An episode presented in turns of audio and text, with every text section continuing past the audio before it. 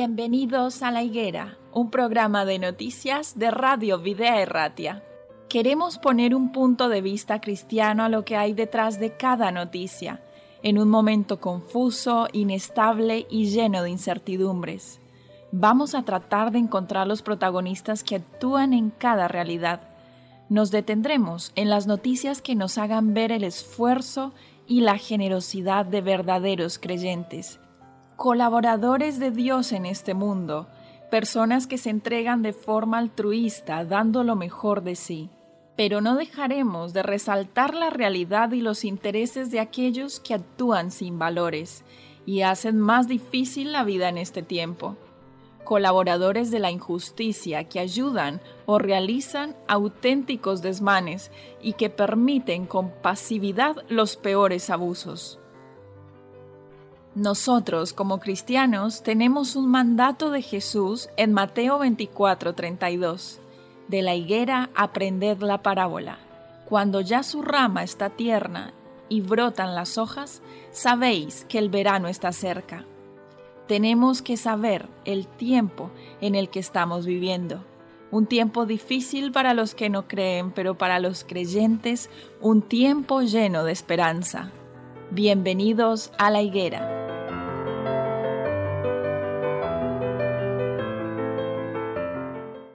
Damos la bienvenida a un nuevo episodio de La Higuera, un programa de noticias y actualidad bajo un enfoque cristiano. El día de hoy nos encontramos aquí en el estudio. Chelo, Manolo, Dan, ¿qué tal estáis? ¿Qué tal? Bien. Bienvenidos al estudio. Bien, acompañados, bien. acompañados estamos bien. Eso es. Bueno, el día de hoy tenemos un tema bastante delicado, pero que nos interesa muchísimo, eh, bueno, compartirlo en esta tertulia, dar nuestros puntos de vista y, ver qué tiene la Biblia para decirnos, cuál es el enfoque cristiano que queremos hacer a este tema. En este caso estamos hablando del tema de la inmigración, la problemática actual que se está viviendo em, con la Embajada de Marruecos. Eh, estamos hablando también del guarda civil que rescató al bebé en Ceuta. Bueno, él comenta que estaba helado. De hecho, la imagen de esta persona, de este guarda civil, eh, levantando al bebé en medio del mar y de las olas es bastante impresionante. Eh, y bueno, no solamente esa, han habido diferentes imágenes de otros niños, de otras personas que han tenido que pasar diferentes vicisitudes. En este han sido pocos días, eh, escasos dos días ya de esta situación, pero queremos compartir bajo nuestro enfoque lo que significa sin desconocer cuáles son los matices y algunas de las cuestiones que, bueno, que interfieren en esta noticia, ¿no? Porque hay diferentes puntos de vista. ¿Qué, opinamos como cristianos ante esta, a este planteamiento? Bueno, quizás nosotros tenemos un punto de vista eh, pues eh, influenciado por la Biblia, ¿no? Pero quizás eh, en esta noticia lo que resalta es cómo está el mundo hoy en día. Eh, estamos viendo no solamente en, esta, en la frontera, sino en, en toda Europa, África, en, en, Norteamérica también, con la frontera, que hay angustia en la gente, hay angustia, necesidad, pobreza, y eso tiene y manda unos mensajes de esas diferencias que hay personas que desde la parte pobre, podríamos decir, quieren salir de esa pobreza, ¿no? Porque pareciera que no hace mucho pasó la situación y actualmente sigue pasando la situación que está ocurriendo en Colombia, porque pareciera que le siguió consecutivamente la situación entre Israel y Palestina y pareciera que lo de Ceuta se le va sumando a esta cadena de acontecimientos y circunstancias complicadas. Cierto.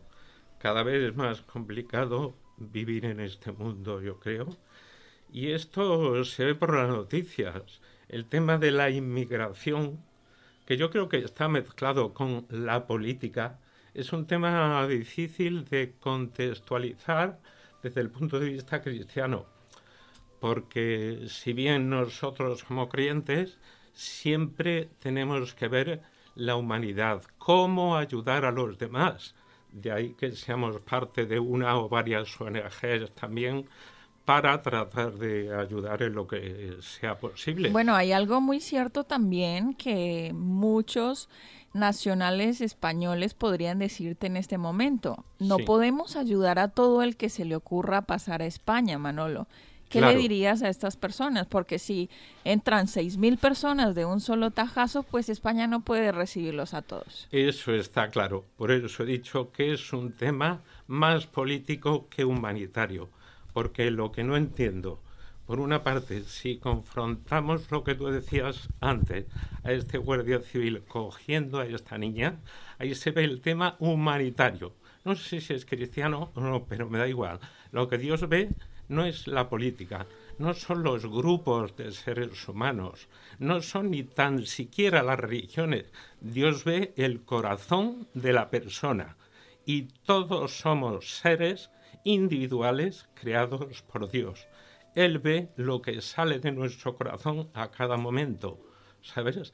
Y lo que me parece algo terrible es que se utilice a los seres humanos mayores o niños, si son niños, mucho más trágico, pero para tratar de hacer política por mis propios intereses, por los intereses de los estados, de los partidos políticos, de las monarquías. Para mí eso es algo tan terrible y una señal de cómo está el mundo que efectivamente como has dicho, la, puede mucho. La verdad es que ah, eh, muchas veces ponemos el, sobre, eh, el, foco sobre los dirigentes políticos, ¿no? Pero a mí me llama la atención el sufrimiento humano. Eh, ¿Os acordáis cuando, cuando de Turquía pasaron a Grecia y hubo un niño, un niño en la playa muerto? Elian creo que se llamaba. hace como unos seis años, ¿no? Recuerdo. Eso es tremendo, tremendo. Eso alguien lo tiene que pagar. Eso alguien no tiene que pagar. Nosotros creemos que Jesús va, a venir y va a poner fin a, esta, a este sufrimiento, porque hay sufrimientos y esta fotografía de hoy con el Guardia Civil que está ha salvado al niño ese, ¿no? Sí. Eh, eso no puede estar continuamente, eternamente ese sufrimiento. Dios tiene que poner fin a esto, porque hay mucho sufrimiento en el mundo. Sí. Hay mucho sufrimiento en el mundo, ¿no? Sí, sí. Y, y, es tremendamente, y ahora ya entrando en lo que tú dices, ¿no? Es tremendamente, no sé, a mí eh, que, los, que los políticos hagan de esto eh, su manera de vivir, su manera de comportarse, sus relaciones políticas entre países, eso mosquea mucho, sí, sí, sí. Otra cosa que hay que tener en cuenta es que, eh, bueno, además de lo que mencionaba Manolo anteriormente, que estos son, son movidas políticas que todos vemos y que son evidentes, bueno, hay que pensar en la vida de, tantas personas. Yo ponía el argumento de que no se pueden recibir a todas las personas que entren, ¿no? Y otras y otras personas podrían pensar que también hay que ver por la seguridad de, de, los ciudadanos y de las personas que están en Ceuta, que han manifestado sentir temor, sentir inseguridad por la cantidad de gente, porque no solamente eh, se está viendo los niños como en este caso, sino mucha otra gente que, los hace poner en una situación complicada. Entonces, ¿cómo sortear eh, e, estas vicisitudes? Bueno, yo pensando en, el, en, el, Guardia Civil este, pienso que aunque es verdad lo que decís, que el mundo está mm, rematado, o sea, que está muy mal, muy mal, caminamos hacia otro mundo mejor, pero que todavía eh, Dios eh, tiene gente, eh, tiene gente buena en muchos lugares, independientemente de, sus creencias, que no se sabe, pero todo aquel que intenta salvar una vida humana, para mí mm, Dios lo, va a tener en cuenta, eso está clarísimo. Y luego es cierto que en muchos países, en, pues Malta, Italia, no sé, en países de estos, han rechazado recibir a a emigrantes, eh, los ha rechazado, no han querido. Es verdad que todo el mundo tiene miedo, pues que, pues, pues que si van a traer enfermedades, que si a saber cómo vienen. No es la forma lógica de escapar de un país, no es la forma lógica. Yo de joven he sido migrante, he estado dos años fuera de España, eh, he ido con mis papeles, con mis cosas arregladas. Eso sería lo ideal. Pero yo entiendo también que si escapan de esa manera, como dice, eh, agarrados a botellas de plástico, a, flotadores eh, de juguete, etcétera, tiene que ser por algo grave, porque una madre no carga con su hijo. Eh, Exponiéndose al peligro, sí. Con el riesgo de que su hijo se muera, sin, sin, más ni más. O sea, tiene que ser que lo esté pasando muy, muy mal. O sea, que esté la situación fatal para hacer eso, ¿no? Yo también creo que es que esa madre está engañada. Es decir, ya, que pero, engañan a las personas. Pero tienes razón, es un punto de vista muy, muy de madre, muy de madre, muy, de, muy, de, mujer. Y, eso es verdad, cuando una madre, independientemente si la engañan, si no la engañan, cuando se embarca en una situación tan complicada, muy malo tiene que estar pasando. Y estoy seguro que les han manipulado. ¿eh? Estoy seguro, yo pienso que han mandado hasta 8.000 personas, son, son, las que han pasado, que es el 10% de la población de Ceuta. Estoy seguro que les han contado hasta, vamos a mantener el 10% de la población, a ver qué les parece. ¿no? Entonces es cuestiones políticas, yo tengo claro. Y también las mafias. Las mafias se aprovechan de los países o de las políticas buenistas, ¿no? En el sentido de, de, bueno, vamos a recoger... Hay, hay políticos que dicen... Populistas, ¿no? Populistas, sí. y que dicen, vamos a recoger a todos. Los países no pueden recoger a todos. No se puede. es muy difícil realmente. O sea, para, para un gobierno es difícil. ¿Qué me quedo? Con la misericordia y entonces lo que ella decía, no se puede a todo el mundo que viene, ¿no? Yo creo que es una falta de, política real por este problema que hay que tendrían que haberlo resuelto hace mucho tiempo. no, no se, no, se, no se, va a Pero no solamente aquí. Es que es no solamente aquí. En América, es que en América, que es un país rico, Estados Unidos, están igual. Sí, sí. Están igual, están igual en todos los sitios. Eh, nadie quiere gente. Mira, nosotros hace eh, tres años, más o menos, estuvimos en Polonia. Es un país que no es muy turístico, pero precioso, de verdad. Eh, estuvimos allí y no veías ningún pobre, nadie pidiendo por la calle. Y nos sorprendió tanto que preguntamos, oye, pues, pues ¿cómo es que no hay nadie aquí? dice, aquí no hay ninguna ayuda para nadie. Ningún extranjero que venga aquí recibe ayuda. Por eso nadie viene a pedir. Nadie viene, nadie viene. Entonces, ¿dónde van? Pues, mm, como tú has dicho, Ana, antes, a lo mejor engañados, a lo mejor porque piensan que nada más entrar aquí van a tener de todo, van a tener su casa, van a tener... Porque de eso se ha oído, ¿no? Vienen, tienen hijos, eh, se les paga la casa, se les paga los hijos, etcétera, etcétera. Eso también se oye. Entonces, ¿dónde van? Mm, pues, pues realmente donde creen, donde ellos creen que, que, se les va a dar, que, van a, salir a flote. Tiene tantas matices. Tú has dicho que has sido, que has estado dos años, creo que en Inglaterra estuviste, ¿no? Sí, en Londres. Tienes tantos matices diferentes. Hoy en día hasta, hasta, las... No sé, e, es todo tan diferente. Es verdad, antes los inmigrantes iban con los papeles y ya... Eh, con, contrato de trabajo, que eso es, como tiene que venir un inmigrante. eso es. Pero ahora hasta eh, la demografía, ¿no? Eh, estamos viendo que en el País Vasco eh, hace falta gente. Hace falta gente. Es que como se mantenga esta demografía tan, tan eh, boca abajo, donde mueren muchísimas más personas, nacen muchísimas menos personas que las que, las que mueren, no se puede mantener el sistema. Si entran muchos porque el sistema sanitario y el educativo se resiente. Y todos los países no pueden aguantar eso, ¿no? Pero es que como vayamos con, el, con la natalidad que hay en el País Vasco, también se resiente, se va a resentir, va a acabar sí, sí, por eso digo que falta equilibrio. Sí, falta equilibrio. Faltan leyes que regulen todo esto de una forma efectiva. Falta equilibrio. Bueno, tenemos un conteo de 5.600 personas que han sido devueltas a Marruecos, o más de 5.600 de hecho. Eh, y, lo que tú dices es que falta un sistema de apoyo que, pueda, eh, bueno, de alguna manera tener un filtro en estas decisiones de, de, quién entra y quién sale. Pero todos sabemos que, como decía Chelo, muchas de estas personas han sido engañadas, han sido manipuladas. Exacto. Y el sistema de ayudas, el sistema de subsidios, que se da en España, a diferencia con países como Polonia, como mencionabas anteriormente también, pues simplemente también es una estrategia política. No es por nada que, los gobiernos dan estas ayudas a las personas, no es por nada, siempre hay una, una cuestión detrás.